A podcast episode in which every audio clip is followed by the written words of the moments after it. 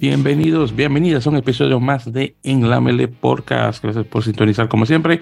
En este episodio número 126 lo tuve que pensar antes de decirlo. Como siempre, Víctor Omar Pérez Sánchez de Santo Domingo, República Dominicana, radicado en la bella ciudad de Nueva York, junto, como siempre, con mi copresentador, el, el Andy César Andrés Fernández Bailón de Radio Ruby México, eh, de Guadalajara, Jalisco, México. Hermano, ¿qué tal? ¿Cómo estás? Buenas noches. Hola Víctor, buenas noches. Eh, bien, bien, muchas gracias.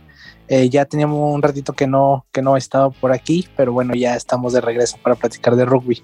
Sí, sí, definitivamente. Muchísimas gracias. De hecho, ahora que me lo recordaste a todos los que se sintonizaron eh, la vez anterior, que, que tuve en entrevista con el señor Valentín Díez del Club Argentinos de Bahía Blanca en, obviamente, Argentina. Estuvo muy buena la conversación y también el apogeo de la entrevista, así que claro, eh, eh, Valentín es bastante famoso dentro de sus círculos y obviamente le doy muchos saludos no solamente a los oyentes eh, nuevos que se unen. Y muchas gracias también por hacerlo. Y también de igual manera a Valentín que ya saben que ya pronto vamos a escuchar un poco más de él nuevamente con este grupo de entrevistas eh, que vamos a tener sobre rugby femenino ya pronto, así que estén al tanto de eso.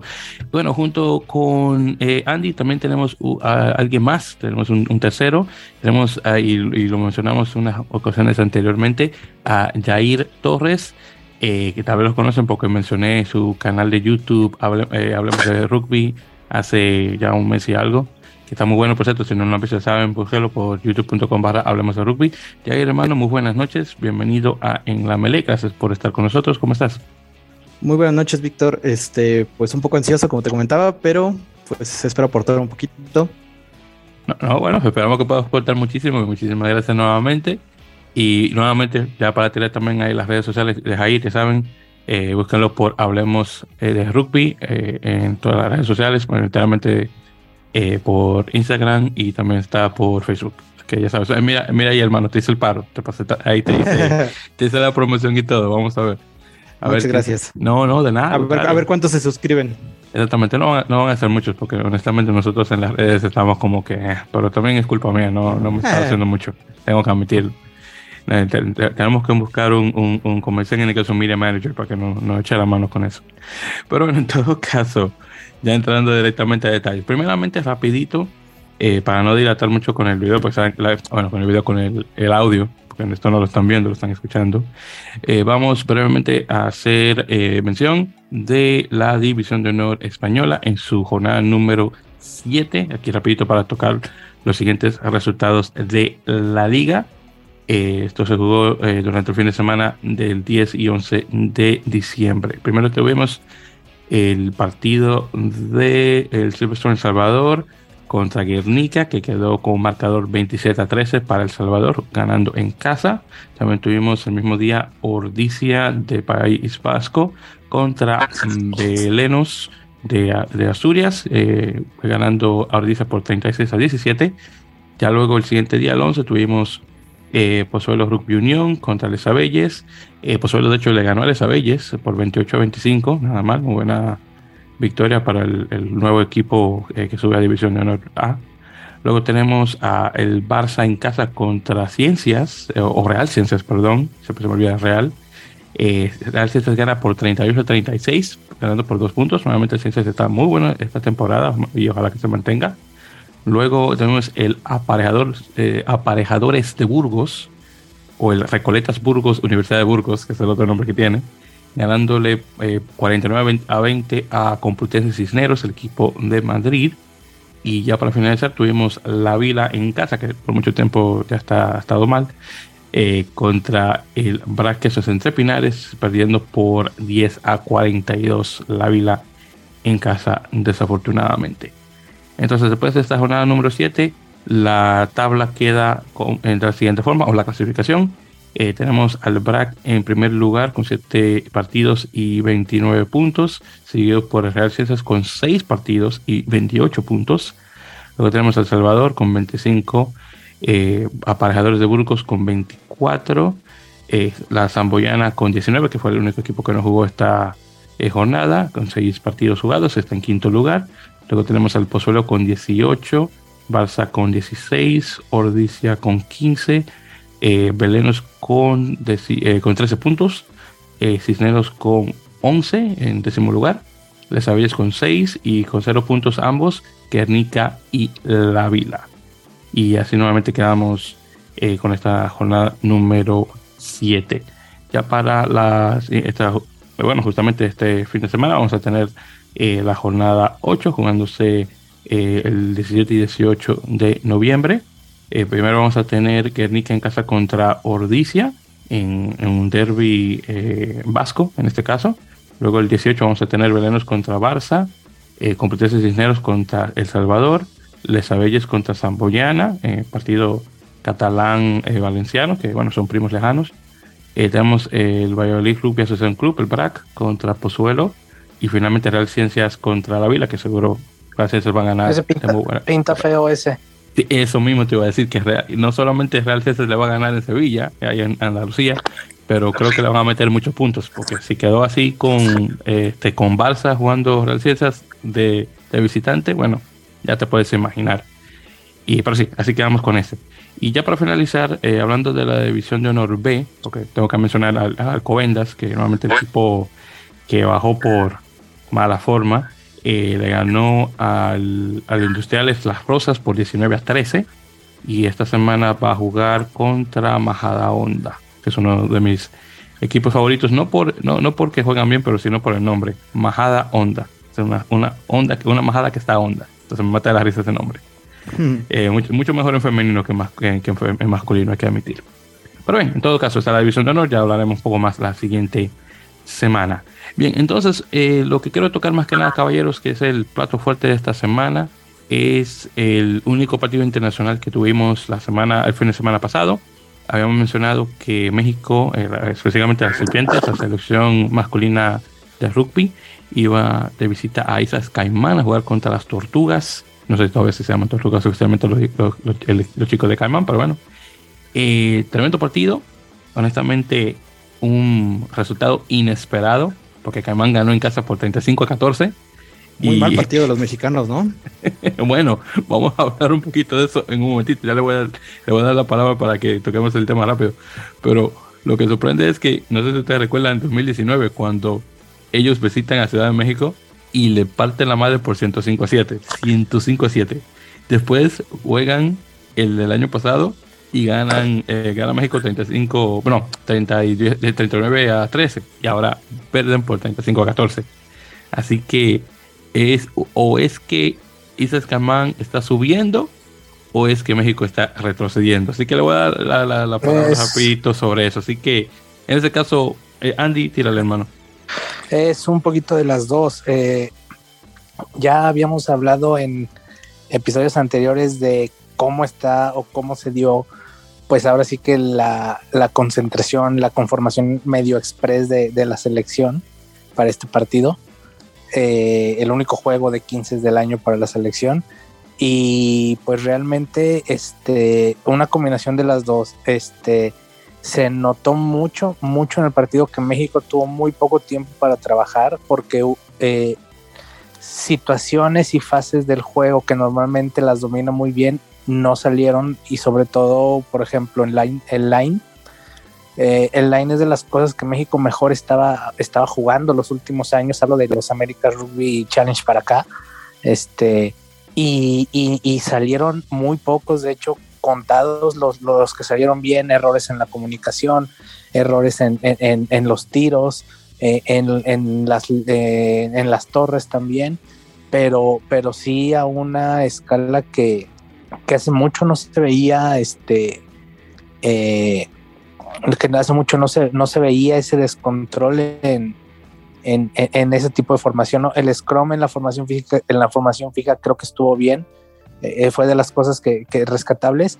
Y eh, otra cosa que yo vi, este, que, que vi que con, con mucho, mucha inseguridad, sobre todo, fue los, los tres cuartos. Este, muchas pelotas al piso, pases malos, eh, mucha confusión en la defensa, sobre todo ah, teniendo en cuenta que Caimán estaba atacando muy bien y Caimán empezó a jugar y a tirar eh, jugadas con señuelos, jugadas por, por con, con, dos señuelos, con la apertura, con el centro y con una cruz por dentro y ese tipo de cosas que son de por sí difíciles de defender, pero de repente eh, se veía mucha confusión en, en los en los este en, la defensa mexicana y creo que eso me eh, es, evidentemente es eh, porque pues no hubo tiempo de trabajar pero evidentemente creo sin saber que es porque a lo mejor no se trabajó tanto la defensa porque al tener tan poco tiempo para para trabajar se, se, privilegió atacar este a lo mejor trabajar hacia adelante no hacia hacia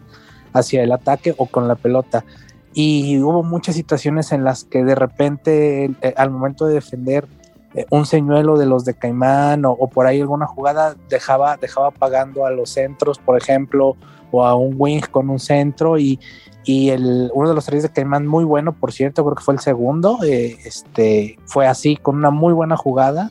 que armaron por ahí la apertura, la apertura con los centros y acabó en la bandera. Entonces, este, eh, ese fue, hubo mucho descontrol por ahí eh, y, creo que fue de los puntos que, eh, pues, más bajos. Y este, y, en cuanto un poquito a lo de Caimán, sí es una Caimán muy diferente a la que habíamos visto hace dos o tres años, a la del año pasado más o menos, porque el año pasado ya habían dado muestras de que, de que ya no eran el, el que jugaron, el Caimán que jugó en Colombia pero yo no veía un caimán así desde el 2012 más o menos por ahí, que fue la última vez que México había ido, caimán ya había perdido, creo que fue peor que esta vez, perdió por ahí 45-12, algo así, en una eliminatoria al Mundial. Y desde esa caimán yo no veía una caimán tan competitiva y sobre todo tan ordenada y, tan, este, tan buena para jugar a las manos.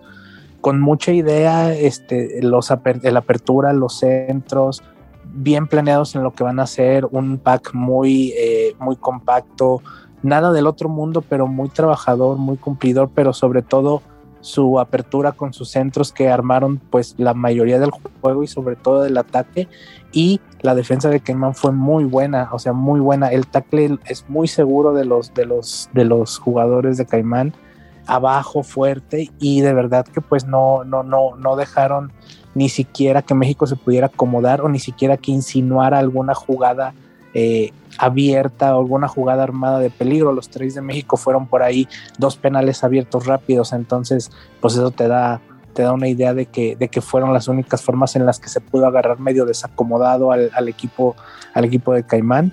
Eh, y sí, en cierta forma, algo de sorpresa, porque a lo mejor no nos esperamos una victoria tan clara de Caimán, eh, sí un juego más parejo por la situación en la que llegaba a lo mejor la selección, pero no un, partido tan, tan, entre comillas, desnivelado porque realmente nunca estuvo como en peligro el dominio de, de, Caimán sobre México, nunca se vio amenazado el resultado, por decirlo de alguna forma, y este, y, y bueno, pues a ver qué tanto pega esto en el ranking, porque la idea del partido pues era ganar lugares en el ranking de la World Rugby, pero ahora con esta derrota y Caimán estando pues varios lugares más abajo que México, hay que ver cómo pega en el ranking y, qué tanto movimiento va a haber.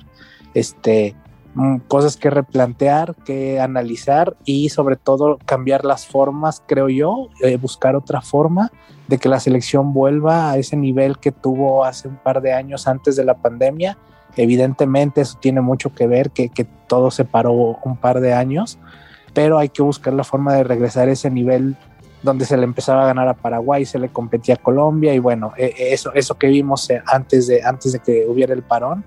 Eh, pero bueno, creo que pues es muchísimo trabajo que hacer para el rugby de México que está un poquito estancado, ya, ya lo he comentado antes, estamos como estancados en un, en un hoyo, pero bueno, pues hay que trabajar mucho para poder salir y hay que mejorar muchísimas cosas.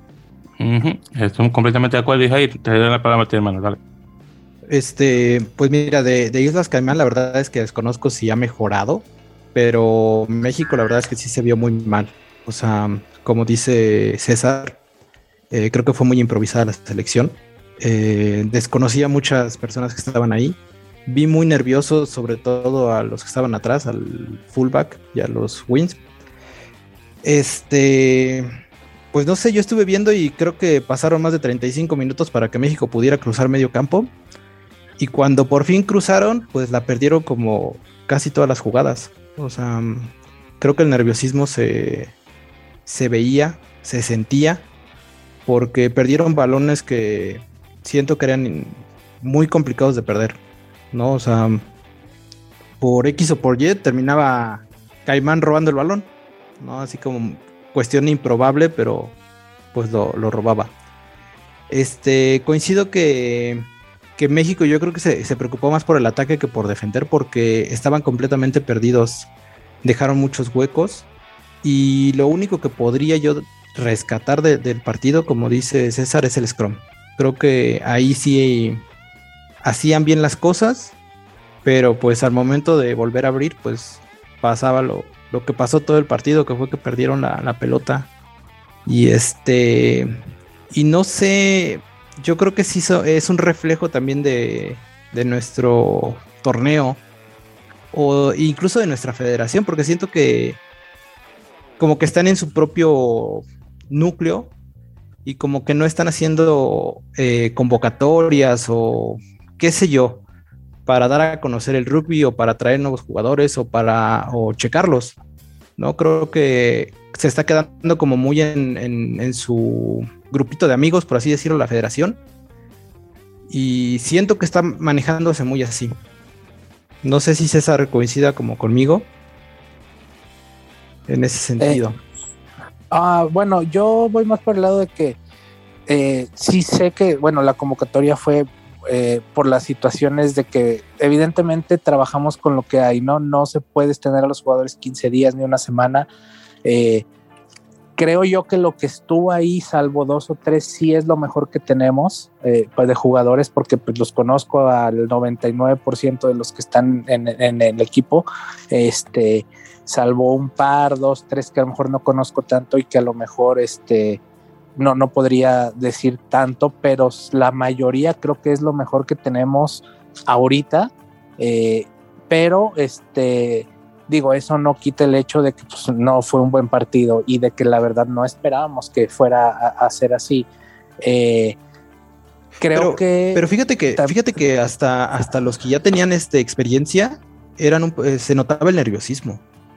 O sea, no sé ahí qué pasó. Es que, por ejemplo, lo que sí creo que, y lo que sí estoy de acuerdo contigo, lo que dices que, que, que, es como pues un reflejo de la liga, ahí sí, y, y, sí estoy de acuerdo en el sentido de que eh, a lo mejor muchos jugadores venían eh, sin actividad porque la liga todavía no inicia, la liga ha bajado mucho su nivel, eh, normalmente pues la competencia de tu liga te hace que tus jugadores lleguen mejor preparados a la selección y al no tenerla o al no estar en competencia, incluso hubo jugadores que digo, no es culpa de ellos, que, que, es, que, que tienen tiempo sin jugar porque su club no se pudo inscribir por la situación que haya sido y que a lo mejor no venir jugando tanto tiempo no quiere decir que sean malos jugadores, ni mucho menos, pero no es lo mismo llegar con, con, con, con ritmo a este ritmo de partido, por ejemplo, a estar entrenando y de repente, ok, tres entrenamientos y vas a jugar un,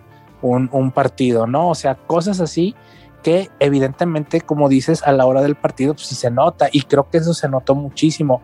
Había mucha desconexión eh, eh, y, son cosas que, hace mucho no le veíamos a la selección como, como, como la situación de los, de los malos pases. La selección normalmente jugaba muy bien a las manos.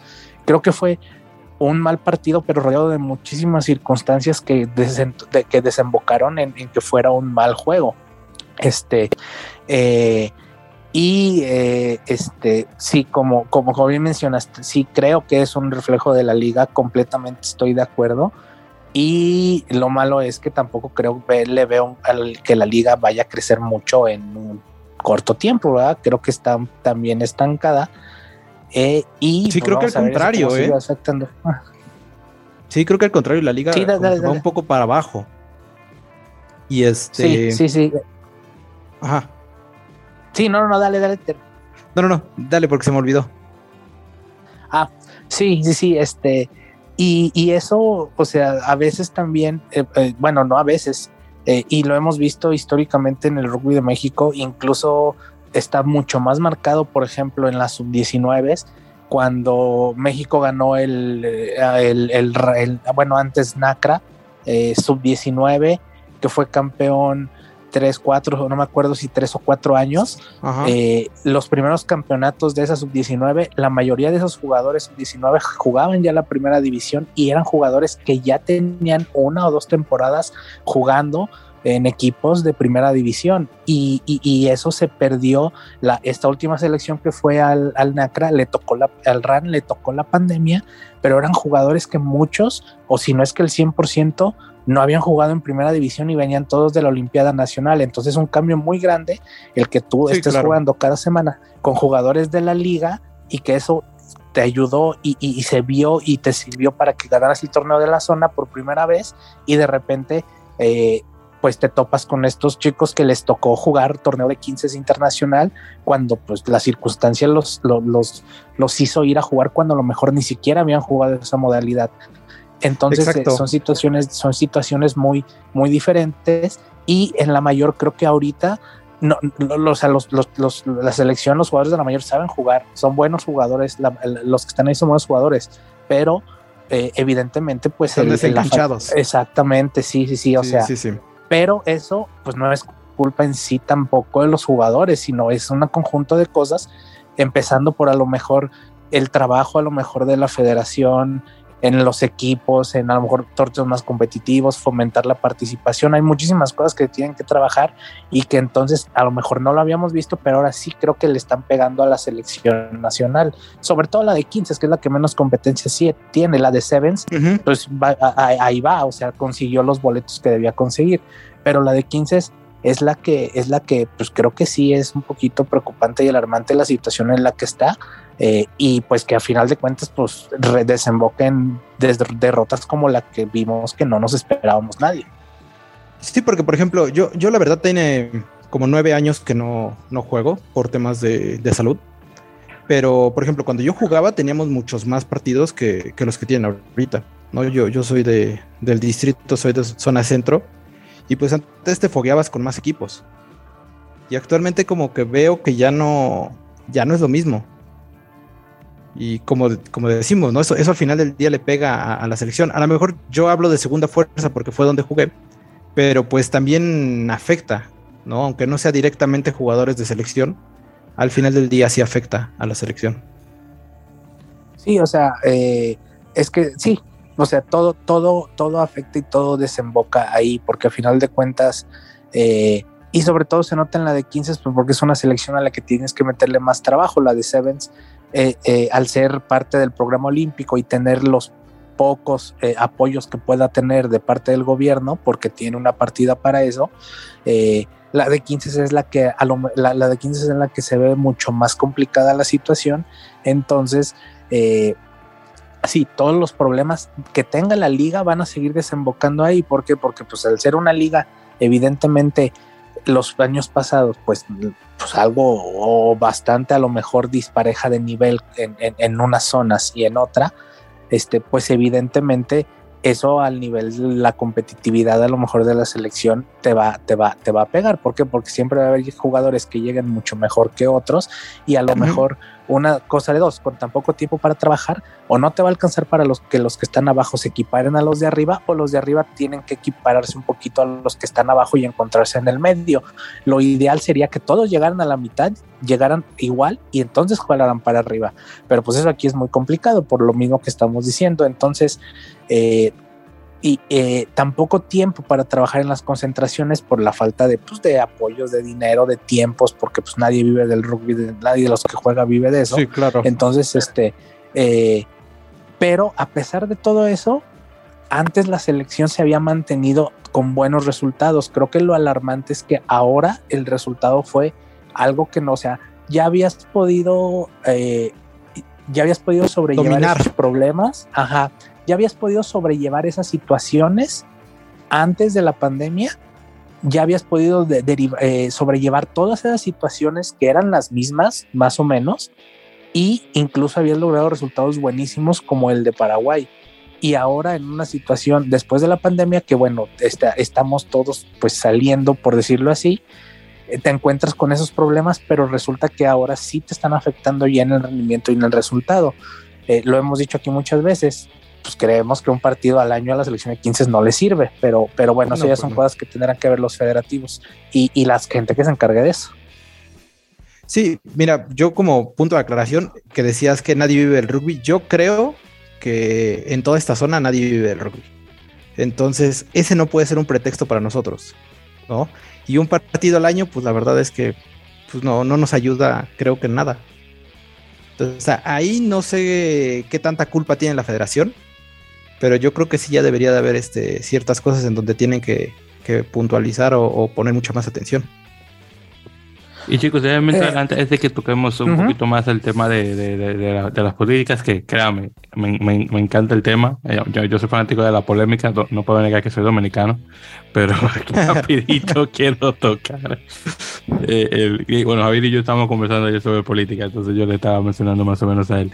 Pues bueno, hablando rapidito de, uno, de unas cuantas cosas. Primero, el tema que tocaste Andy sobre el ranking.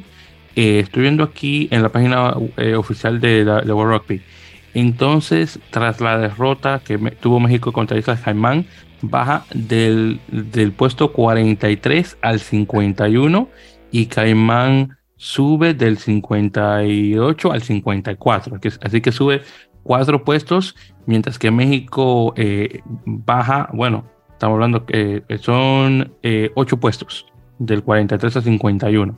Entonces está ahora actualmente en el puesto 51 y Sacama está en el puesto 54, así que obviamente están ahora muchos más parejos y ya en el medio de los dos está Trinidad y Tobago, que tiene muchísimo tiempo sin jugar 15 contra México o cualquier otro equipo, exacto, y luego uno que tiene definitivamente tiempo sin jugar 15, Islas Cook. Entonces está Trinidad y Tobago, Islas Cook y Islas Caimán, entonces Isla Isla. Y ahí está, ya está la cosa actualmente y tampoco creo que se vayan a mover mucho porque no creo que vayan a jugar esas elecciones en no sé cuánto tiempo. Sí, exactamente, tienen años sin jugar porque lo único que jugaron que recuerde hasta el son de hoy fue el, la clasificatoria del Mundial, que, que jugaron ida y vuelta, creo que era contra, no recuerdo si era contra, Hong Kong, que bueno, yo recuerdo que jugaron ahí en, en, en Islas Cook y los partieron a esos tipos. Entonces, tú sabes que ellos son más de, de, de rugby a 13 o rugby league. Ahora, eh, ahora, sobre el tema de la liga, ya que también ustedes tocaron ese tema, eh, ahí para mencionar brevemente eh, la jornada pasada de la liga de rugby 15 varonil de, mexicana. Entonces, acá estoy viendo directamente de la página de Rugby México. Entonces, la jornada 2 del Bajío de Occidente. primero tenemos a Guerreros que ganan por default contra Espartanos, parece que no pudieron jugar. Y luego tenemos a, a tu equipo, Andy, Rinos, que perdieron 71 a 3 contra Lobos. Tarde, tarde difícil. Exactamente, y ya luego me Pequeña diferencia. sí, eso, eso, y ya me vas a sacar ese tema en un momentito. Luego ahí tuvimos en la jornada 3 de la Metropolitana Primera Fuerza, tenemos a Roosters ganándole a Wallabies 36 a 12 y Pumas ganándole a Jaguares por 97 a 7. Ya en la jornada 3 de la Metropolitana Segunda, tuvimos Pumas B ganándole a Coyotes por 31 a 28 eh, ganando la Legio 31 a 15 y luego Roosters B gana por default a Wallabies B por 28 a 0. Entonces, solamente para sacar eso del camino. Entonces, hablemos, antes regresamos al tema de la política, eh, hablemos del, del 71 a 3 que tuvo Reinos contra Lobos, que se me interesa. Sí, tarde, tarde, tarde complicada. Eh, este, Mm, Lobos es el mejor equipo de la zona, ya, ya antes ya lo habíamos comentado, de aquí de la zona donde jugamos nosotros. Eh, este, eh, y pues sí, eh, sabíamos que iba a ser un partido difícil, sobre todo por las situaciones en las que, pues en parte nosotros no, no hemos tenido, hemos tenido muchas dificultades para conseguir campos de entrenamiento, ese tipo de cosas. Entonces, realmente llegamos con dos entrenamientos al partido, o sea, eh, este, eh, sabíamos que iba a ser muy complicado. Mm, los primeros minutos, creo que, si no mal recuerdo, el primer tiempo acabamos 14-3 o, 19-3, algo así, no me acuerdo. El chiste es que, este, este eh, pues más o menos estábamos medio sobrellevando, aunque no pudimos marcar puntos en las oportunidades que tuvimos.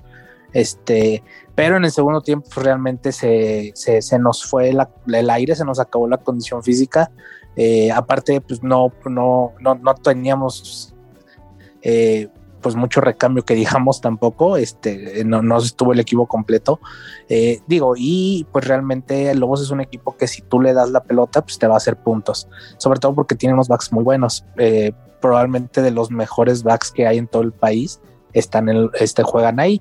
Irónicamente ninguno de esos está en la selección, pero bueno, eso ya es otro tema. Este, eh, este, sí, entonces si les das la pelota te van a hacer te van a hacer puntos.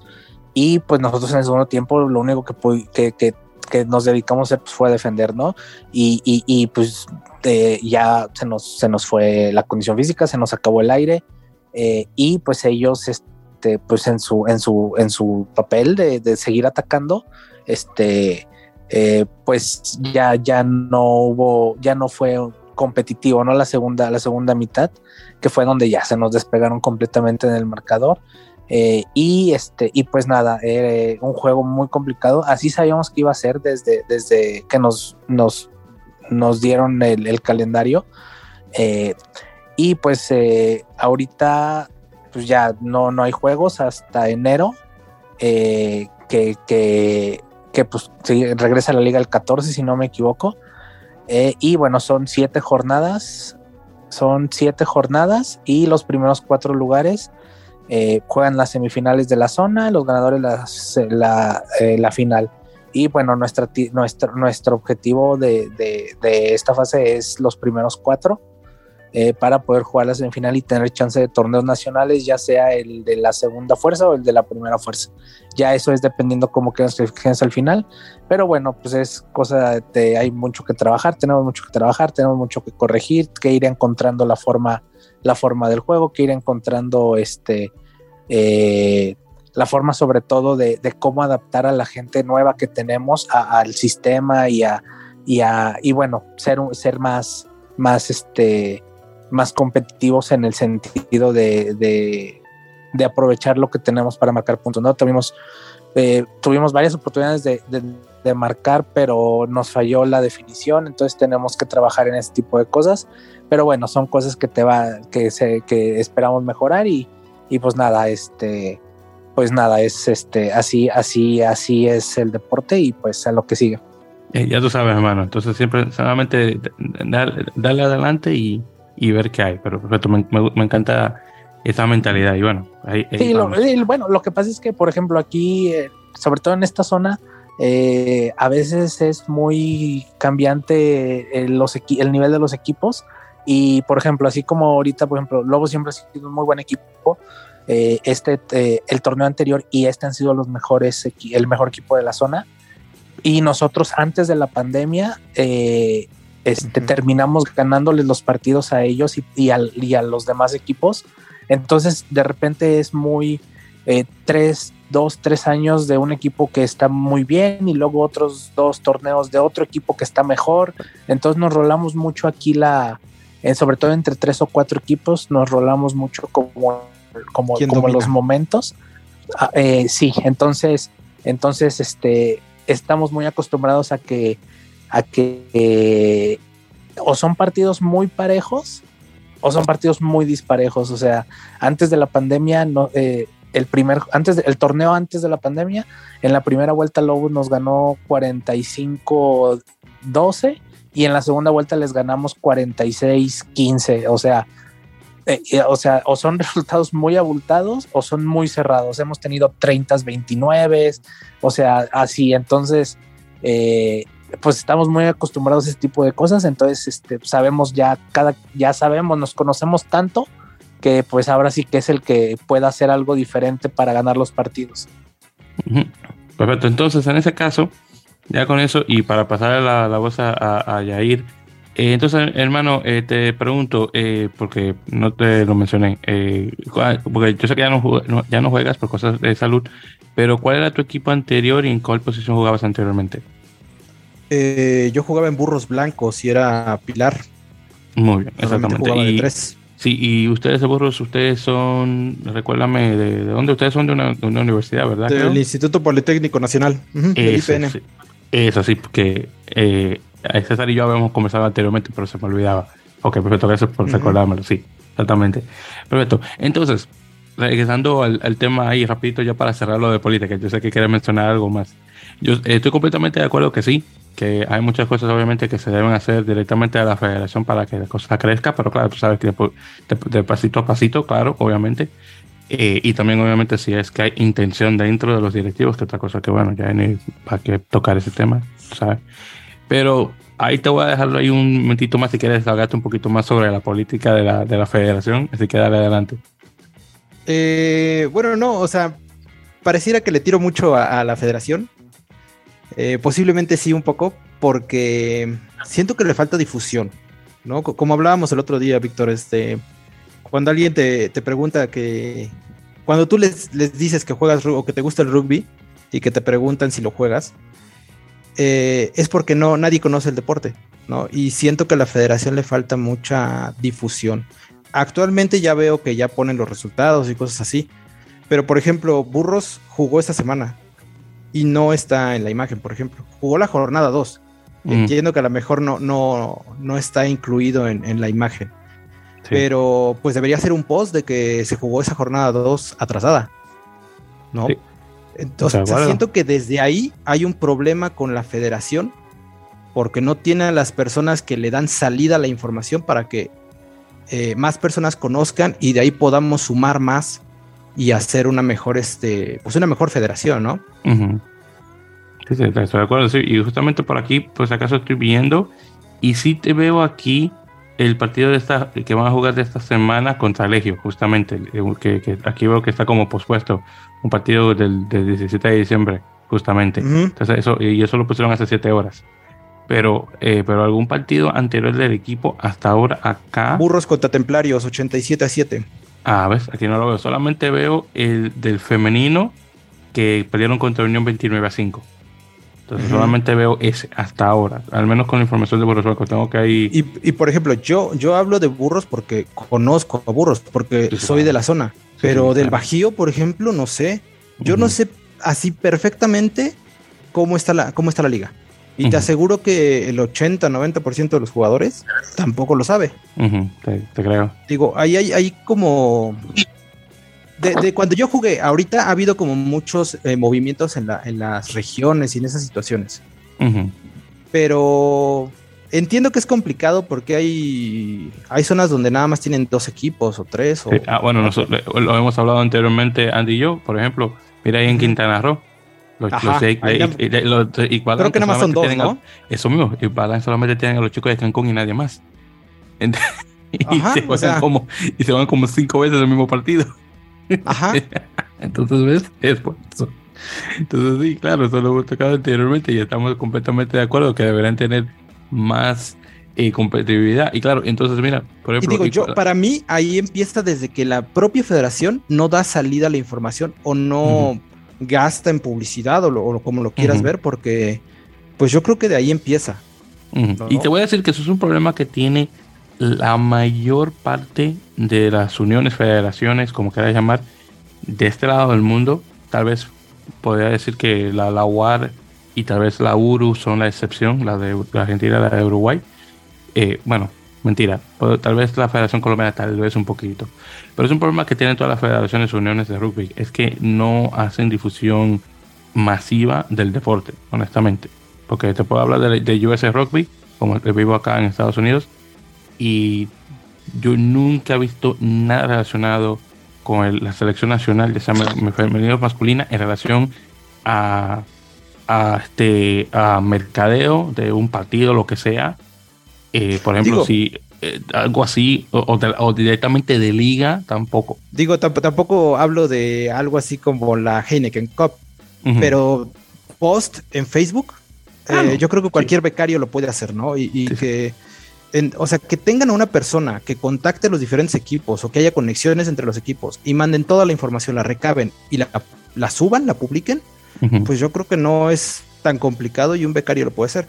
Como te digo, eh, Burros jugó esa misma semana y no hay un post, no hay un, ah, este fue un partido atrasado, aquí está. Creo que eso es importante. no sé si estos son todos los equipos que tenemos en, eh, en México, que no creo cuando yo jugaba, jugaba, creo que eran 11 o 12 jornadas. Y ahorita creo que son las mismas, pero a ida y vuelta, y conmigo no más serenita. Digo, no sé qué pasó con los demás equipos, no sé, no sé qué ha pasado en, estos años exactamente, y eso también eh, va mucho porque, pues, ¿dónde yo busco la información? No, pues creo que la federación no da la salida suficiente de todo lo que pasa en la liga. estoy, de acuerdo. Otra cosa también es que con la pandemia muchos de los equipos, que por lo que he escuchado, también tuvieron que cerrar sus puestas porque no había actividad, muchos de los jugadores dejaron de jugar y cuando la cosa regresó tratando de, hacer las cosas de cero, no han podido, entonces... Sí, pues clarísimo, o sea, creo que sí, obviamente afectó la pandemia. yo, yo por ponerme de, abogado del diablo de la, de la federación, por, decirlo así.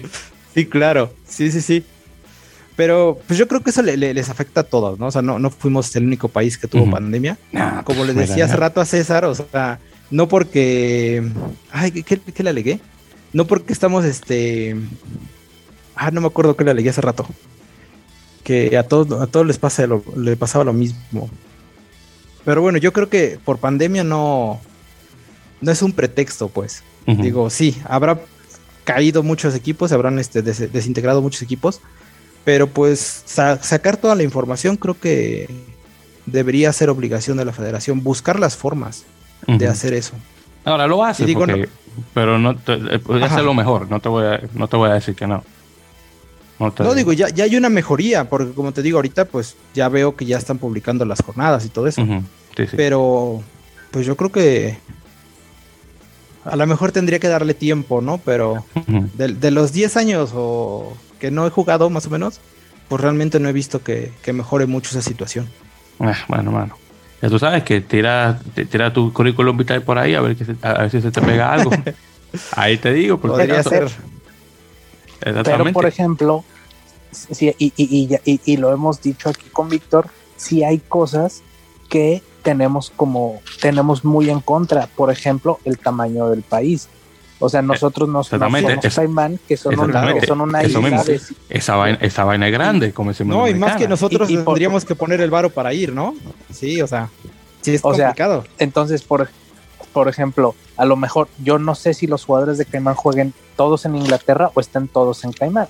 Algunos mm. deben de estar en Inglaterra por, o en Estados Unidos, supongo, pero no es lo mismo a lo mejor poder juntar un grupo de 20 eh, en, un lugar más pequeño a tener que, eh, a tener, eh, que buscar una semana completa, tener jugadores de Monterrey, de, de, la Ciudad de México en una concentración de una semana donde los vas a sacar de sus trabajos, donde los necesitas poner el dinero para que vengan en un viaje largo que tiene que ser en avión, como por ejemplo, a diferencia de lo que hace Jamaica, que muchos de sus jugadores están en Inglaterra y los llevan a jugar contra Gibraltar porque es un cruzar un canal nada más. Entonces, eh, esas, esas son de las cosas que que nuestros federativos tienen que saber resolver porque son cosas que te juegan en contra al momento de querer conformar los equipos. Eso sí es, pero es, eso sí es, es completamente innegable, que sí es chamba de los federativos poder resolver eso y saber que tenemos ese hándicap.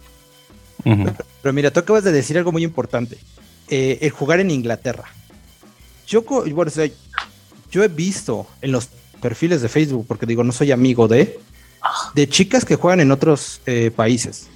Y la federación tampoco les da como tanta salida a esa información. Digo, qué chido que si estás estudiando en la universidad y ves que alguien que jugó en la universidad ya está en Estados Unidos jugando, pues también te da esa ilusión y empiezas a preguntarte cómo le haces para que puedas jugar en otro país, porque es posible.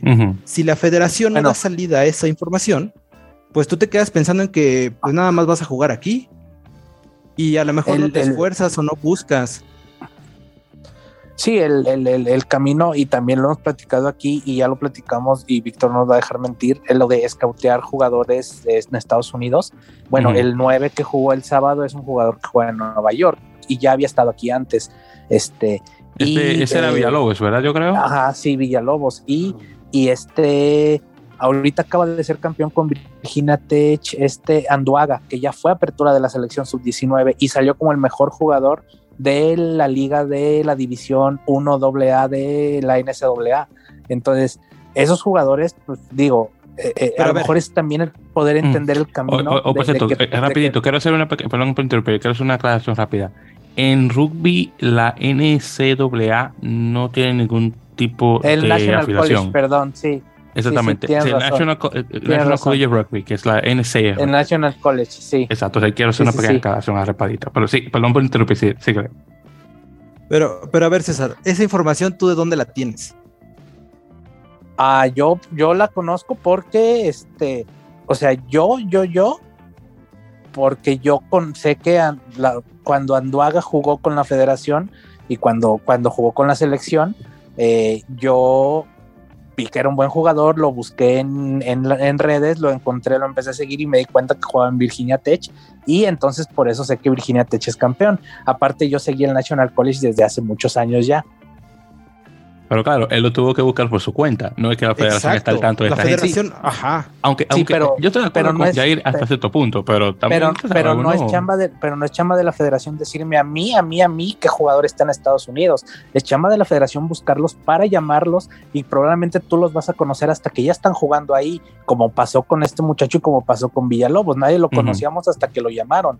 O sea, la federación tiene que hacer su chamba de, de escauteo, como pasó hace, como pasó en el 2008 con, con este Adrián Torres y como pasó con Elmer también en el 2008 y como ha pasado con muchos jugadores antes que han venido a jugar de Estados Unidos. Bueno, ya estoy hablando a lo mejor de jugadores que, que son de mi, de mi época de sub-19, pero e, e, esto no es nuevo, o sea, ya ha habido jugadores de Estados Unidos que te estoy hablando de hace eh, más de 10 años que, que, o más de 12, 13 años que han jugado con las elecciones. Más bien es, es, una chamba que a lo mejor no se ve, pero tampoco siento que sea tan necesario que se vea de este lado. Ha habido, yo he tenido eh, tryouts de selección con gente que ha venido desde Estados Unidos aquí, incluso eh, con gente que es eh, eh, de, de, ascendencia, descendencia asiática que puede representar a México y yo he tenido tryouts con ellos aquí en Guadalajara. O sea, esa parte se, se, maneja y se hace y, y, y lo buscan.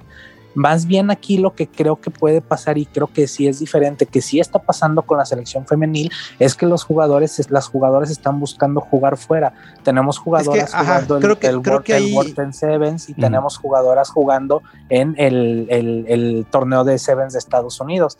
Eso sí es diferente y creo que ese es el camino para seguir. Ahora, que las jugadoras o jugadores quieran hacerlo, bueno, ya es diferente también. Entonces, chicos, ya, eh, entonces, Jair, último, último comentario y tenemos que pasar a otra cosa. Dale. Ok, creo que, creo que no me expliqué muy bien. Por ejemplo, ya, ya lo busqué. Isabela Verazuela. Ella jugaba en Pumas. Y ahorita estaba, creo que en Michigan, no, no, recuerdo en qué equipo estaba. Yo a lo que voy. O sea, si ya tienes a, una, a, un jugador mexicano que jugaba en tu liga mexicana y ya lo exportaron, ¿por qué no darle eh, reflectores? Para que los que están, o sea, yo que jugué en, en universidad, pues tengas un ejemplo a seguir y a lo mejor puedas eh, aspirar a salir. No tanto que busques en otros países, digo, eso sí está muy bien, que puedan representar a tu país, pero yo lo que voy es, las personas que estamos aquí, que han logrado salir, ¿por qué no darle más reflectores para que motiven y hagan crecer esta situación? ¿Por qué no cuando vienen tratar de hacer algo con ellos? No sé, no sé, algún tipo de actividad o situación. A lo mejor no es tan posible, pero al menos los reflectores y que sepan su nombre, que sepan quién es y a lo mejor cómo salió, pues eso sería muy bueno por parte de la federación. Perfecto, entonces, bueno, eh, Andy, si le quieres responder y ahí dejamos la cosa y pasamos a otro. No, no, digo, está bien porque pues vamos a ver más cosas. Ya a lo mejor después podemos hacer otro donde ya platiquemos nomás de estas cosas. Directamente de esto. sí, exactamente, sí, porque exactamente porque si no se nos alarga la cosa y quedamos que vamos a ser cortitos y que vamos a dejarlo ahí, pero gracias. Oye, eh, eh, oye. Ok, eh, ok, perdón. No, no, no, no te preocupes, no, no, no hay problema, porque esto ya luego se vende como, como, un episodio controversial y ahí, y ahí tenemos más descargas, no te preocupes, está bien. no, pero bueno, es que, es que, es que, por ejemplo, está, está, digo, a final de cuentas, pues es la opinión que tiene cada uno. Sí, sí, claro, pero la, la, la, la, diferencia que es, por ejemplo, lo que a mí sí me gusta de que las que nos escuchan aquí y saben quiénes somos, pues es que saben quiénes somos, pues, o sea, no, no, no andamos o no, o no estamos por ahí, este, haciendo comentarios eh, escondidos en algún lado, pues, o sea, o sea, es, una opinión y, no es como que vayamos a ir a incendiar la federación ni nada de eso. Pues. ni mucho menos, no, pues no. No, no, ni mucho menos. Que estaría bien, pero no. no, no, ahí no, ahí, por favor. No, me voy a meter en problemas, hermano, que un día esto voy a ver si traigo a, a Chegurren como, como invitado, no me digas eso. No me vayas a dañar las cosas, que después ah, estaría, estaría, muy bien. Exactamente, sí, que saludo a Chegurren, que ex, ex, eh, presidente de la Federación Mexicana. Ya pronto lo, vamos a tener en, el podcast, espero. Bueno, entonces chicos, rapidito, ya para tocar los otros temas acá y de una vez entramos aquí con, con lo de eh, US Rugby, que también quiero tocar ese tema, claro, claro está. Entonces, hablando del rugby sudamericano, eh, tuvimos el triangular sudamericano entre Argentina, Uruguay y Chile. Eh, la importancia era que Uruguay y Chile se van a jugar el puesto sudamericano para el Mundial Juvenil B que se va a jugar para 2023. Así que rapidito, Argentina jugó primero con Chile, ganaron 99 a 0, sí, 99 a 0. Y, y después jugaron Venezuela pero jugaron con Uruguay y ganaron 47 a 15. Después se ganaron a Chile 99 a 0 y se quedaron con el campeonato. Luego Uruguay jugó con Chile y Uruguay ganó 62 a 14, así que ellos van al juvenil B del año que viene. Estados Unidos va a jugársela con Canadá el año que viene para ver quién pasa, no sé cuándo. Eh, hablando, por cierto, porque ustedes mencionaron sobre universidades y eso, eh, se jugó eh, la final de la, del campeonato universitario canadiense una de las universidades más prestigiosas de Canadá, que es la Universidad de Columbia Británica, le ganó a McGill University, que es una universidad de Quebec, la primera universidad de la provincia francoparlante en ir a una final de rugby. al menos masculino, femenino, ellos son muy buenos. En todo caso, Thunderbirds, que es el nombre del equipo de Columbia Británica, ganó por 48 a 5, así que nada, nada mal. también tuvimos la semana pasada eh, el Dubai Sevens y el Cape Town Sevens en Ciudad del Cabo. en este caso, muy bueno eh, para Estados Unidos. El Dubai Sevens eh, quedó el Estados Unidos con tercer lugar en femenino, en cuarto en masculino y Argentina quedó en sexto lugar. Ya ni hablemos de Canadá y España, que estuvieron ahí más o menos en las bajas. en Ciudad del Cabo, Estados Unidos se llevó el doble bronce en femenino y masculino, así que felicidades. Eh, creo que Argentina había quedado en quinto lugar, Canadá y España habían quedado bajito. Y bueno, y Uruguay tuvo también buena, actuación. De hecho, tuvieron unos buenos resultados, aunque. Y también pasaron a la Copa, así que los uruguayos con todo y todo van bastante bien. Ok, entonces, el tema que queríamos tocar eh, de US Rugby. Entonces, como mencionó Jair hace un ratito, eh, Gary Gold, el ex entrenador de, Estados Unidos, sudafricano, fue despedido por el hecho de que obviamente Estados Unidos no se puso clasificar eh, al, Mundial 2023, queda fuera por segunda ocasión, la primera ocasión fue en el 95, eh, que fue el de Sudáfrica, cuando Sudáfrica ganó en, en, tierra natal. Y bueno, el caso es que se han estado eh, hablando por las redes de, un, de su posible reemplazo y se ha mencionado el nombre de Eddie Jones. Según estoy escuchando por hay por eh, malas, eh, malas lenguas o buenas lenguas, dependiendo de, cómo las se puedan ver, eh, posiblemente no sea Jones y sea alguien diferente. Aunque, claro, todavía no tengo ni idea qué vaya a ser, pero Eddie Jones va a estar, de hecho, de, entrenador de, Barbarians, creo que para diciembre, que van a jugar un, partido, no sé con, con, quién van a jugar un amistoso, pero en todo caso ya viene ya en unas cuantas semanas, cuantas semanas más. Eh, yo lo que sí podría decirle, así para tocar rapidito, chicos, este tema, es que eh, Eddie Jones definitivamente le podría caer bastante bien a Estados Unidos, eh, porque como sabemos, él es un entrenador que va de 0 a 100 en relación a lo que es la estructura de, juego. Y bueno, podemos tener, tenemos el ejemplo de primero con Japón, cómo puso a Japón a lo que está ahora. Obviamente, Jamie Joseph, actual entrenador del equipo japonés, también ha estado eh, manteniendo esas pautas y obviamente los jugadores que estaban anteriormente con Eddie de, los antiguos han mantenido las cosas a un ritmo similar, diría yo, y obviamente lo que ha hecho con Inglaterra, aunque claro, Inglaterra tiene sus altibajos, no podemos olvidar que fueron segundos en una Copa Mundial, aunque perdieron contra Sudáfrica, pero no podemos olvidar este tremendo partido que tuvieron contra Nueva Zelanda y definitivamente un entrenador de esa talla le caería muy bien a Estados Unidos. Originalmente se estaba conversando eh, al menos dentro de la comunidad, que posiblemente tal vez no se nos podía pegar eh, Warren Gaglin, pero ya sabemos que él ha regresado con Gales, así que eso no va a pasar.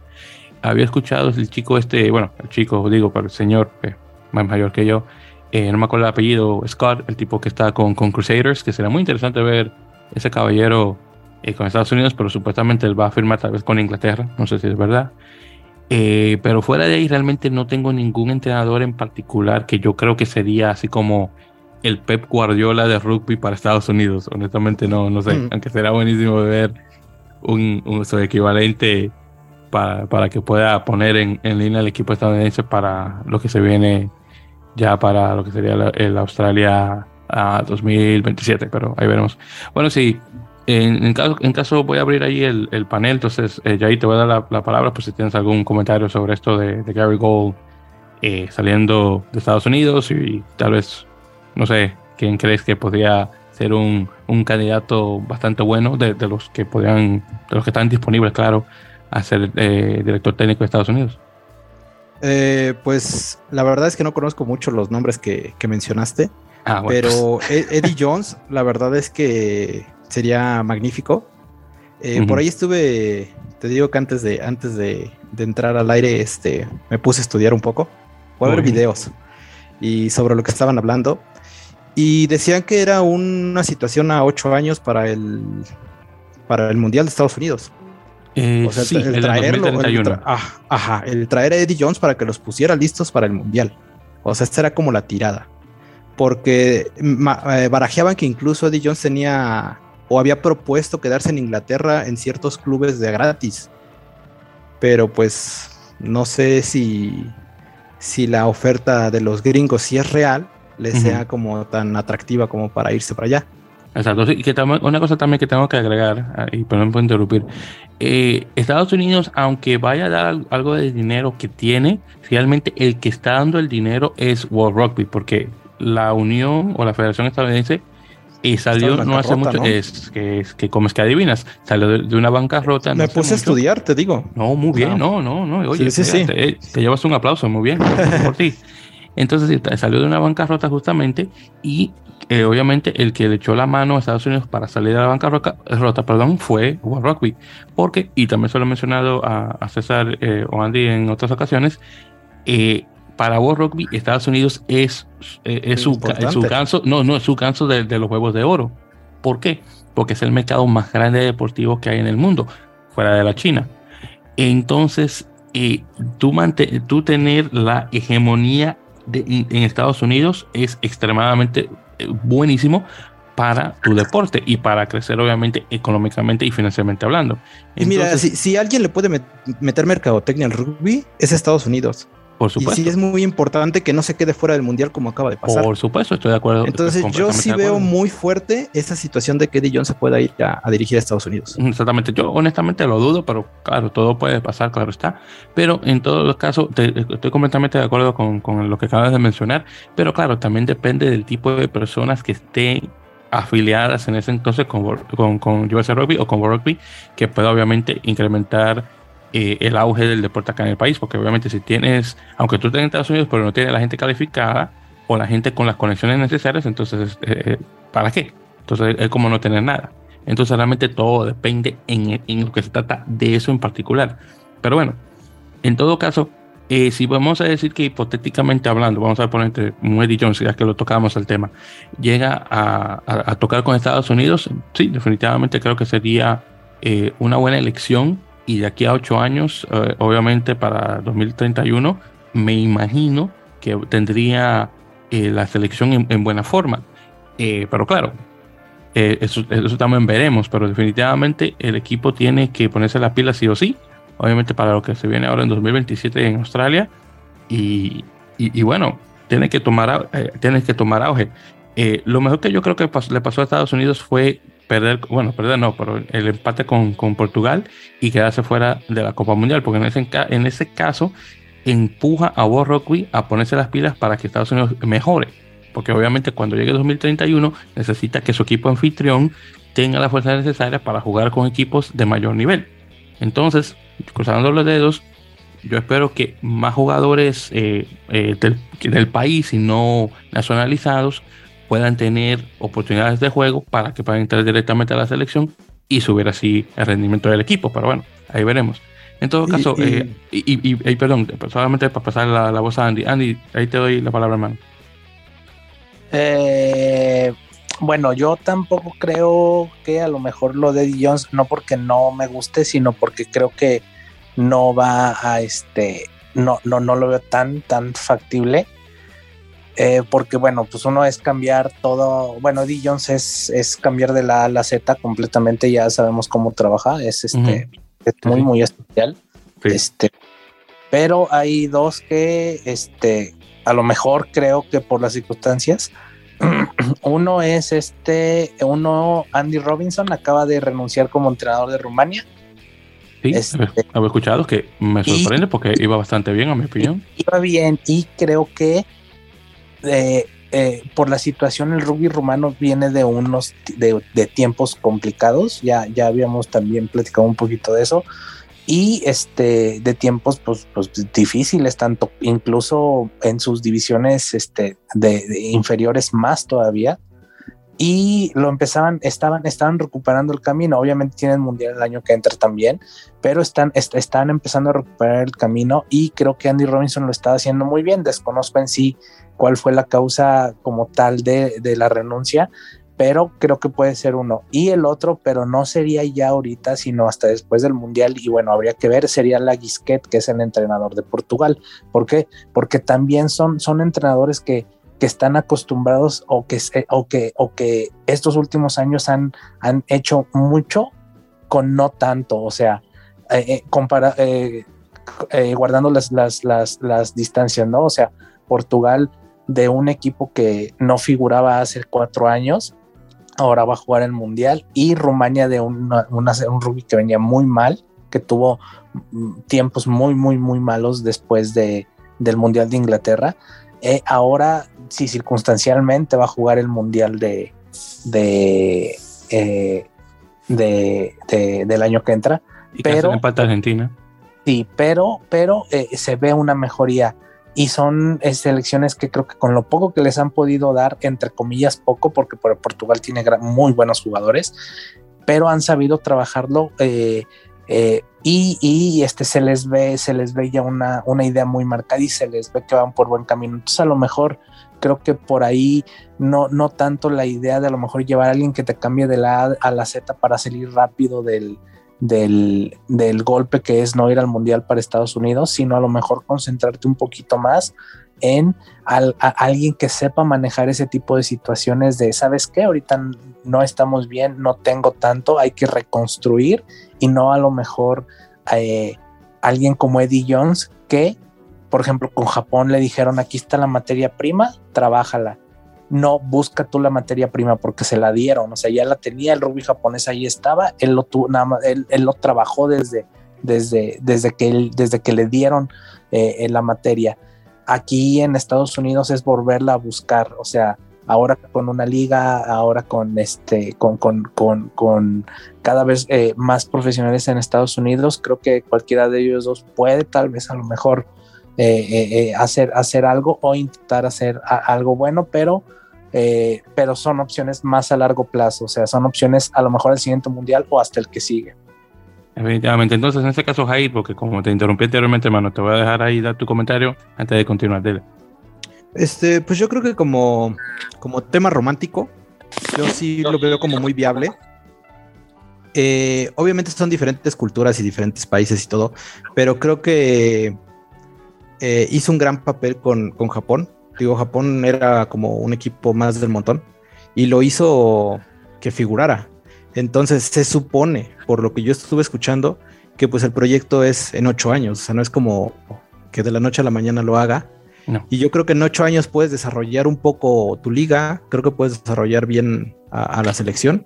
Y románticamente yo lo veo muy, muy factible para llegar a, su mundial con una afición que, que empieza a conocer este, a su selección y que le empiece a gustar para, pues para generar más, este, más vistas al deporte. Que como eh. decíamos, a la World Rugby le conviene mucho.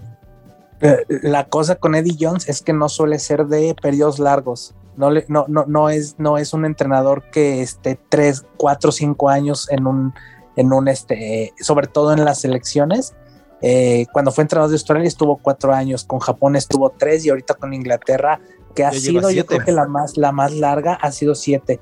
Y no, no suele ser eh, un entrenador que pase tanto tiempo en cada equipo, este, pero eh, Inglaterra pues eran condiciones muy diferentes porque pues no es, no, no tiene que ser lo que tendría que ser en Estados Unidos. Entonces, creo que no le conviene tanto a lo mejor a Estados Unidos algo así porque necesita alguien que trabaje desde, desde la captación. Desde abajo. Desde la captación, ajá, sí. No tanto desde la materia, desde, que ya tengas la materia, sino desde captarla. Que eh, creo que hay entrenadores que lo hacen muy bien en el sentido de que, de que con lo, como ya lo habías comentado, con lo poco que tienen puedan hacer mucho. Estados Unidos, pues a lo mejor no tanto enfocarse en el 2027, sino en el que sigue. Perfecto, entonces en ese caso chicos vamos a ir continuarle ya para salir, eh, ya para ir terminando pronto, entonces estas cositas las voy a hacer ahí rápido y, y no perdemos mucho tiempo.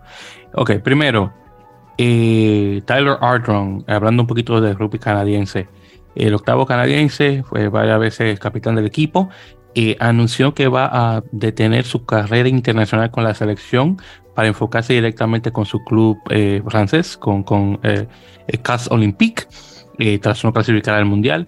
Él no será por completo el regresar a, la selección, tal vez a, a futuro, tal, vez para algún clasificatorio eh, eh, que, venga ya pronto, para 2027 por ejemplo, en Australia.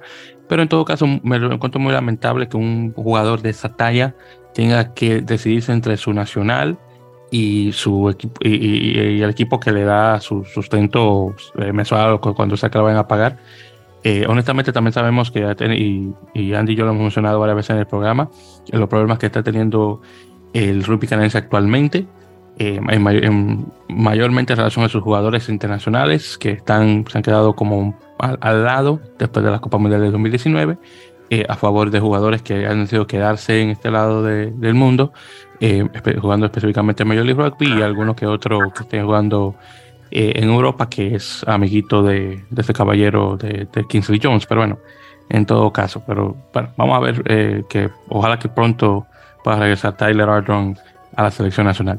Eh, otra cosa también que mencionar, que fue el bombazo de la semana de rugby, fue eh, lo que pasó con eh, Bernard Laporte, para los que no lo conocen, es el caballero francés que antiguamente era presidente de, de la Rugby y eventualmente se hizo vicepresidente, junto con el caballero este, con, con Bill Beaumont. En todo caso, eh, quedó culpable de varios crímenes en, en, Francia y bueno, va a ir a prisión, a mi conocer. y, y, bueno, ya no sé quién va a tomar el cargo del caballero. Eh, y eh, también la razón por qué lo menciono es porque él fue uno de los que impulsó tener la Copa Mundial en Francia 2023. Bueno, eh, hay algunos partidos que se van a jugar en el Stade, de Toulouse, que creo que es ahí donde juega el equipo de fútbol, si me lo recuerdo. El caso es que se están haciendo unos, unos arreglos al, al, campo, bueno, al, al estadio realmente, antes de la Copa, pero aparentemente posiblemente no tengan suficiente tiempo para 2023, en los siguientes nueve meses. Chile va a jugar ahí un partido. Eh, todavía vamos a ver cómo se queda la cosa, no sé si tal vez vayan a cambiar de sede, pero está un poquito difícil la cosa, pero vamos a ver. Eh, la otra cosa también es que eh, la Federación Colombiana de Rugby actualizó su logotipo para ser un poquito más simplificado. Estaba, Jair y yo estábamos hablando de eso el día anterior, de que lo que hicieron fue que tomaron el Tucán y lo pusieron así como una forma de, pelota de rugby. Eh, búsquenlo por ahí, eh, pero está muy interesante. Está muy bonito. Ah, bueno, personalmente a mí como que, eh, pero bueno, ya son cosas mías, pero sí, pero él lo cambió. otra cosa también, rumor, Córdoba supuestamente va a ser la sede del segundo equipo argentino que va a jugar en, en la Liga o en lo que se conoce hasta ahora como la Super Rugby Américas, vamos a ver si es verdad pero Córdoba anteriormente estaba obviamente con el equipo ese de los Eibos pero según cuentan las malas lenguas, el equipo se va a conocer como Dogos 15, que viene del nombre de, la, de, la, raza de perro, el dogo argentino. Entonces vamos a ver si es verdad. Eh, ya aquí rapidito. Primero, es esa hermana, noticia hermana, no sé si llegaste a saber, Gonzalo García se lesionó, creo que, ah, si supiste, se lesionó el minúsculo, una cosa así, no recuerdo, en el partido de Sebre contra Tulón la semana anterior y parece que va a estar varios meses fuera y posiblemente se pierda el mundial. Ojalá que no, pero ya sabes que eso lo veremos venir y ya también porque vimos ya pronto el del segundo aniversario desde que mencionaste que el tipo iba a estar con los Pumas, en, me acuerdo todavía en enero de 2021. Entonces, ahí ya vamos casi al aniversario de, de cuánto lo cantaste, hermano. Ojalá que puedas regresar. Ojalá. Eh, sí, sí. Y de aquí en adelante son firmas, así que rapidito. Primero, Wilton Rebolo, el pilar eh, brasileño que estaba con el equipo de Nueva York. Eh, desafortunadamente ya no va a estar. Y ha firmado con Western Force de, de, Super Rugby australiano. Primer jugador brasileño, nacido y criado, que va a jugar eh, ahí en, en, Argentina, pero en Australia. Así que buenísima eh, noticias y ojalá que Wilton pueda aprender mucho para que lo pueda traer a, los Tupis a futuro. Bueno, Nueva York, eh, y ya hablando sobre Major League Rugby, que hemos tenido muchísimas noticias de firmas, porque bueno, ya venimos pronto a la pretemporada que va a comenzar en enero y obviamente el principio de temporada que va a ser eh, a finales de febrero. Bueno, Nueva York primeramente confirmó un cambio de nombre, se va a conocer ahora como el Rugby New York Ironworkers, que más o menos traduciría la palabra Ironworkers como metaleros, que son personas que trabajan con metal. Eh, me estaba mencionando anteriormente a Yair que personalmente el nombre no me gusta para nada porque mantuvieron el, rugby. Eh, simplemente se le ponen New York Ironworkers, creo que queda mejor pero no, como New York, Rugby, New York Ironworkers, como que como demasiado, pero bueno, son cosas mías. En todo caso, el, el, el nombre queda bien porque la academia del equipo de Nueva York se le conoce como The Foundry o la funda, o la ¿cómo me, dijiste? La, la fundadera, eh, eh ah, este o la fundidora, la, fundidora, la fundidora, ah. eso gracias, la fundidora, que honestamente hace encaja bien, creo, eh, con el otro nombre, pero bueno. Eh, también confirmaron un estadio nuevo van a estar jugando en Memorial Stadium, que está en, el pueblito de Mount Vernon. Mount Vernon está localizado en el condado de Westchester, que es el condado norte de la ciudad de Nueva York. Para los que no saben de geografía, la ciudad de Nueva York está dividida entre cinco condados. Entonces tenemos al Bronx, que está en el norte, que mayoritariamente todos lo conocen porque ahí todo el mundo es un, pandillero y, te matan. Luego tenemos Manhattan, donde está, se hace el dinero. Luego está Brooklyn, donde vivo yo, donde están los otros pandilleros negros hay que, hay que decir la verdad porque eso es lo que creen en Latinoamérica. Luego está Queens, donde están los sudamericanos y nadie más, supuestamente. Y luego está Staten Island, que ustedes no saben que Staten Island existe porque nadie lo menciona. En todo caso, eh, Westchester queda al norte. Perdón, queda al norte de Bronx. Entonces, a mí que vivo en Brooklyn, como decimos en República Dominicana, me queda por casa del diablo. Es decir, me queda lejísimo. Estamos hablando que dos horas y algo para ir allá.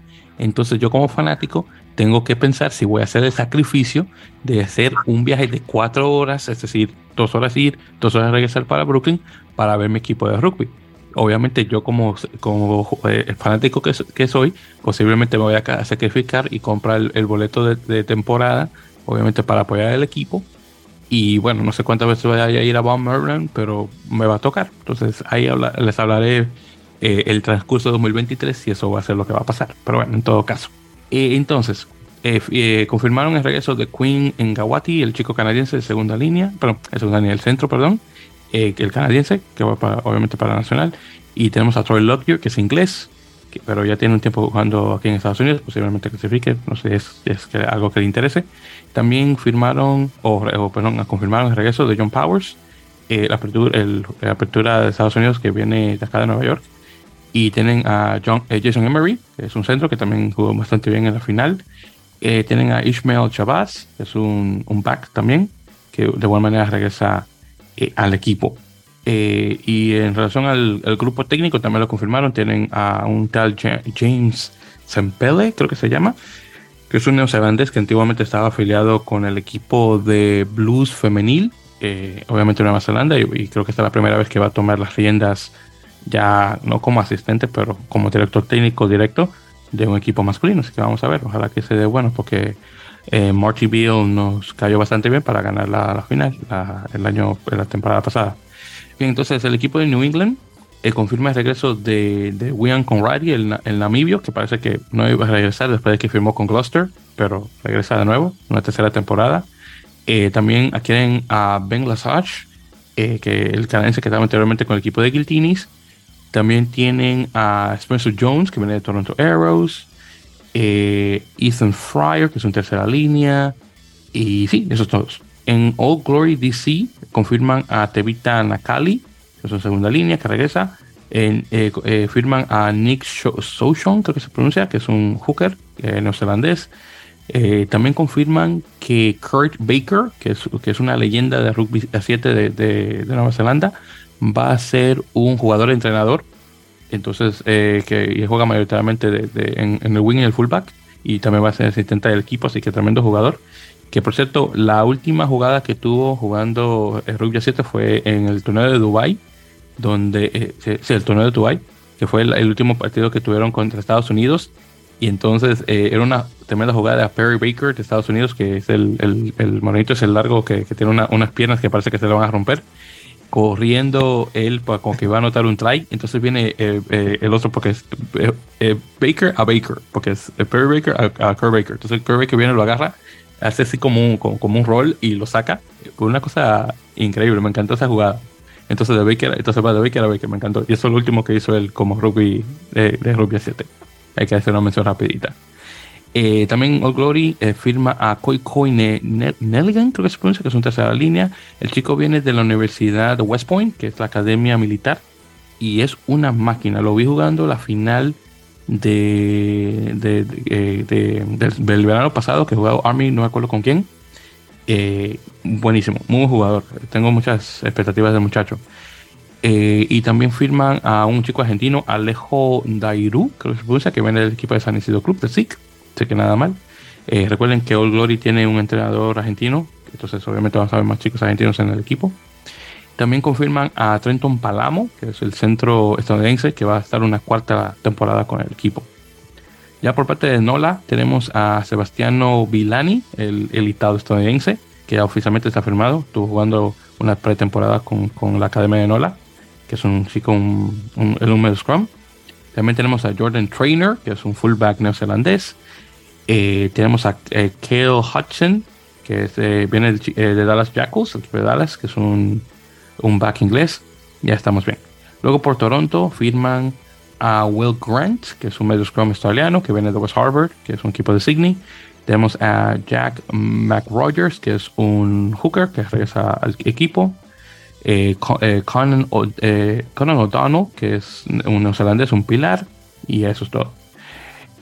Con el equipo de, a ver, oh, Chicago, porque ya este es el equipo nuevo confirman las firmas de Paddy Ryan, que es un pilar, eh, Lindsay eh, Stevens de Canadá, que es un hooker, Mason Cobb, que también es otro hooker también, eh, JP Elof, que es un fullback que viene del equipo de Nola, Sean Jacobian, que es un medio que viene del equipo de New England, tienen a Michael The Wall, que es un tercera línea sudafricano que viene de Dallas, Chris Matina, que anteriormente jugaba con Nueva York y luego con, Austin, que también es un back, mayoritariamente juega de, full, de fullback. Bueno, mentira, viene de apertura fullback. Eh, y tiene un chico, bueno, justamente también de Nueva York, que es Staten Island, eh, Mike Matarrazo, que es su segunda línea, anteriormente jugador de, de béisbol.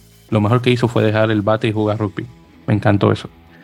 Luego tenemos eh, San Diego, tenemos a Finn Kearns, que es un tercera línea australiano que firma con el equipo. Confirman el regreso de Tevita Tamalau o, David Tamalau. Y tenemos a Matías Freire, el chico argentino, el, fullback, que, nació en Estados Unidos, así que puede jugar acá para para la nacional. Eh, Dan Pryor, el tercera línea que regresa, el chico de Nueva Zelanda. Eh, tenemos a Tom Franklin, también de Nueva Zelanda, en segunda línea. Eh, y confirman también el regreso de Thomas Morani, el otro argentino estadounidense. Y Christian eh, Poiteman, que es australiano, aunque la mamá es de Estados Unidos y el papá él anteriormente jugaba para Nacional eh, Australiana. Eh, también firman a eh, eh Justice Sears Duru, el pilar canadiense, tremendo jugador, a Fakaosi Pifeletti, y, que, y sí, esos son, dos, son muchas firmas. Por parte de Houston, confirman que intercambiaron a Juan Pablo VI, el pilar argentino, y Marcos Moroni por Dallas. Entonces van de Dallas a, a Houston también firman a Nathan de Hobbit, que es un segunda línea australiano, eh, a Carlo Denishen, que es un medio scrum ah, eh, sudafricano, Hanko Hammershise, que, que, juega para Estados Unidos, pero oriundo de Sudáfrica originalmente, un tercera línea, y Dominic Aquina, que es un, creo que juega wing mayoritariamente y viene del equipo de Austin. Por parte de Seattle firman a Connor Mooneyham, que estaba anteriormente con el equipo de Atlanta, Mason Patterson, que es un pilar de Estados Unidos, eh, Jake Turnbull también entra, eh, y también firman un chico, Ronald Foley, del equipo de Toronto Arrows, que es muy interesante, es, es, es, de, es de Irlanda, los padres son irlandeses, pero tienen la, ciudadanía canadiense. Él, de hecho, tiene un, pasaporte canadiense, pero porque vos rugby no le importa qué, pasaporte tengas, no puedes jugar para Canadá. Me lo encuentro un poquito raro, pero bueno, en todo caso. Eh, también confirman que se retiró Andrew Durotalo, que es un jugador de larga trayectoria en Estados Unidos, antiguamente jugador de 7, luego un jugador de 15, 35 años, jugó unos mundiales, uno de mis jugadores favoritos en el equipo estadounidense, y ya oficialmente ya se retira del, del, rugby eh, completamente una gran pérdida, pero una tremenda trayectoria. Y también Seattle eh, confirmó dos eh, partidos de pretemporada, American Raptors y Seattle Rugby Club, el 5 y el 8 de febrero. Y ya terminando, Dallas eh, Jackals firma a Tomás Barravalle, el, el, pilar argentino de Benetton Rugby, entonces viene de Italia para acá. También confirman la firma de el hermano de Juan Imov, Pedro Imov, que es un medio scrum, viene del equipo de Duendes de Rosario, donde también salió Juan, actual jugador de Racing 92 en, en, Francia. Firman a Jerónimo Gómez Vara, que lo mencioné anteriormente, jugaba con Jaguares 15, podía jugar originalmente con, Paraguay, pero decidió jugarse con Argentina. Eh, también firman a otro argentino más, un sexto, eh, Joaquín Orcada, que también viene de Rosario. Y también confirmaron la firma de James Valley, que viene del equipo de Nola Gold. Eh, o también junto con eh, Gómez Barra también firman a Tomás, a Tomás Malanos, que también viene del Atlético de Rosario, juega de centro y wing. Eh, otro también argentino, Martín Elías, que es una apertura que viene del equipo también de Atlético de Rosario. Así que muchos jugadores de Rosario que ven a este equipo de Dallas. Utah Warriors confirmó a Calvin Whiting, que es una apertura centro que regresa al equipo originalmente. Y ya para finalizar, eh, hay rumores de que posiblemente el siguiente equipo que va a entrar a Major League Rugby va a estar localizado en Miami, Florida, o perdón, Miami, Florida. Eh, se va a conocer como Sharks o tiburones. Eh, según una publicación que se pone en, el subreddit de, Major League Rugby, hay una marca de, creo que se va a llamar MLR Miami, que está hasta una marca registrada de un posible equipo en en Miami, Florida. Pero vamos a ver si es cierto. Esto vamos a ver ya a futuro. Y sí, con eso tenemos todas las firmas de la semana, que como pueden notar, fueron muchas. Eh, obviamente, Major League Rugby ya está arrancando ya pronto eh, nuevamente con su pretemporada, así que los equipos están ya firmando a diestra siniestra para formar los planteles y de una vez entrar a lo que hay. Perfecto. Yo con eso, chicos, ya hemos llegado al final de este episodio número 126 de En la Mele Podcast, ya por fin. Muchísimas gracias a todos. Entonces, caballeros, si quieren dar unos, unos últimos eh, eh, unos últimos comentarios, ahora es el tiempo. Así que ya ahí te voy a dar la palabra primero, hermano. Dale. No, pues muchas gracias por la invitación. Este, espero lo haya hecho notar mal y que no se hayan molestado con mis comentarios.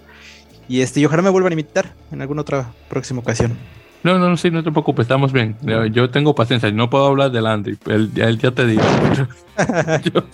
yo, de mí no tengo problema. No te preocupes, hermano. No, no, no, lo hiciste bastante bien. Muchísimas gracias por, eh, estar con nosotros, se, te agradece. Ya sé que para, si, si, si tengo que hablar de política y más de nada la Federación Mexicana para que alguien los entierre y yo buscar las descargas para que la gente escuche, yo sé que a ti que te voy a buscar. Entonces ya, ya, ya, yo, como decimos en Dominicana, ya te tengo seteado. Ya, ya, ya es que te busco. Entonces, muchísimas gracias, hermano. Súper. No, eh, eh, no sé si, claro. Eh, Andy, si le quieres también decir, hermano, dale. no, pues nada, muchas gracias a todos por, por escucharnos. Este.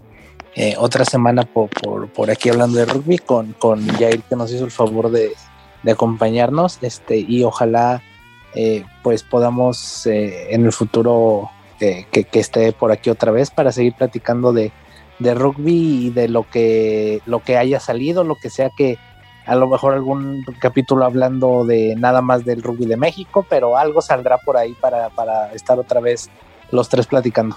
Sí, sí, definitivamente. Ya sé que tenemos que tocar ya también ese eh, el tema de rugby mexicano ya con más frecuencia para ahí porque ya veo que, que de, de, ese cuero da mucha correa, entonces ahí tenemos que...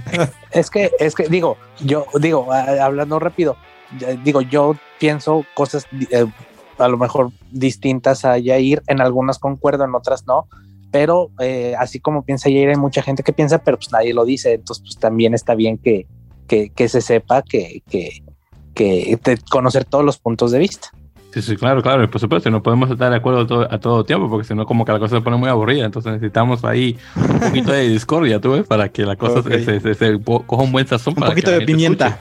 Es, eso mismo para que la gente escuche. Porque, pero, pero eh, eso, eso, es, eso, eso es lo interesante, pues, que de la, la opinión, pero que, que, la cuentan, pues, que no, que no, es que yo conozco mucha gente que piensa igual, pero pues, nunca dice nada y nunca se expresa y nunca nada, entonces, pues, ¿de qué sirve, no? Si no si no vas a, si no lo compartes. Qué bueno que, que, se expresen.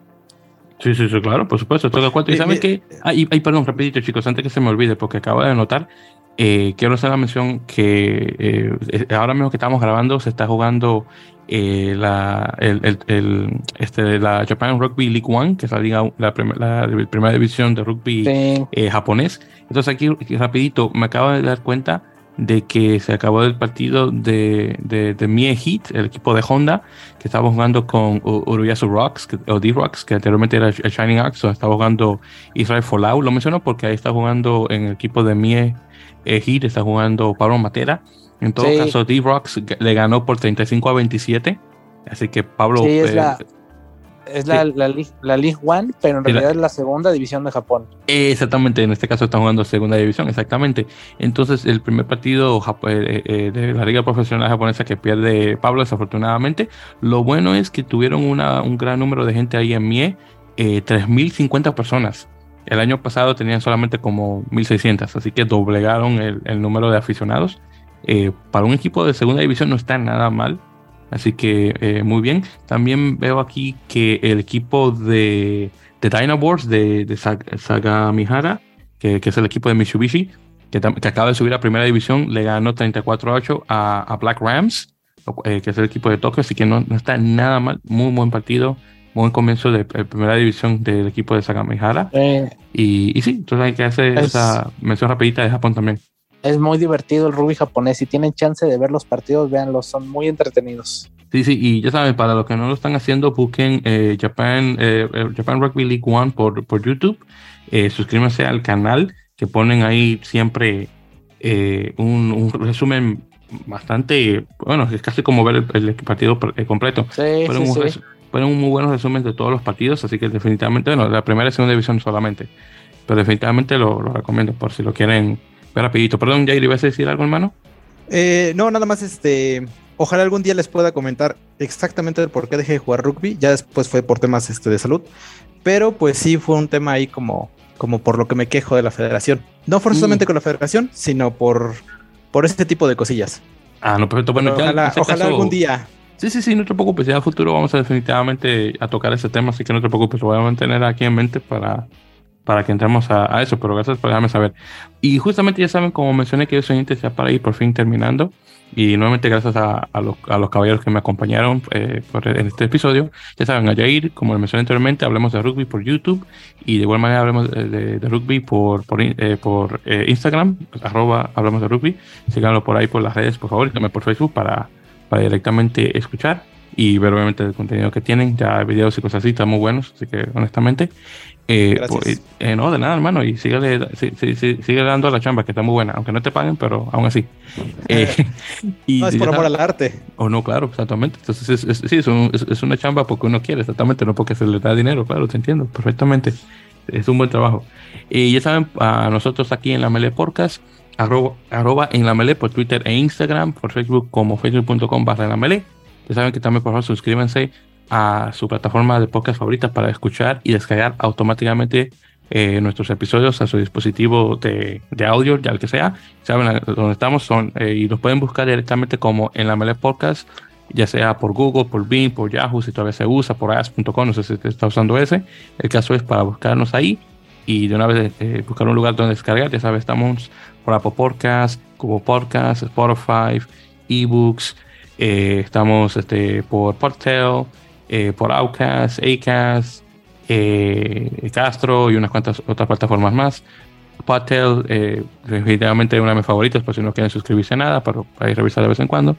Eh, pero si las demás de una vez cae a su dispositivo.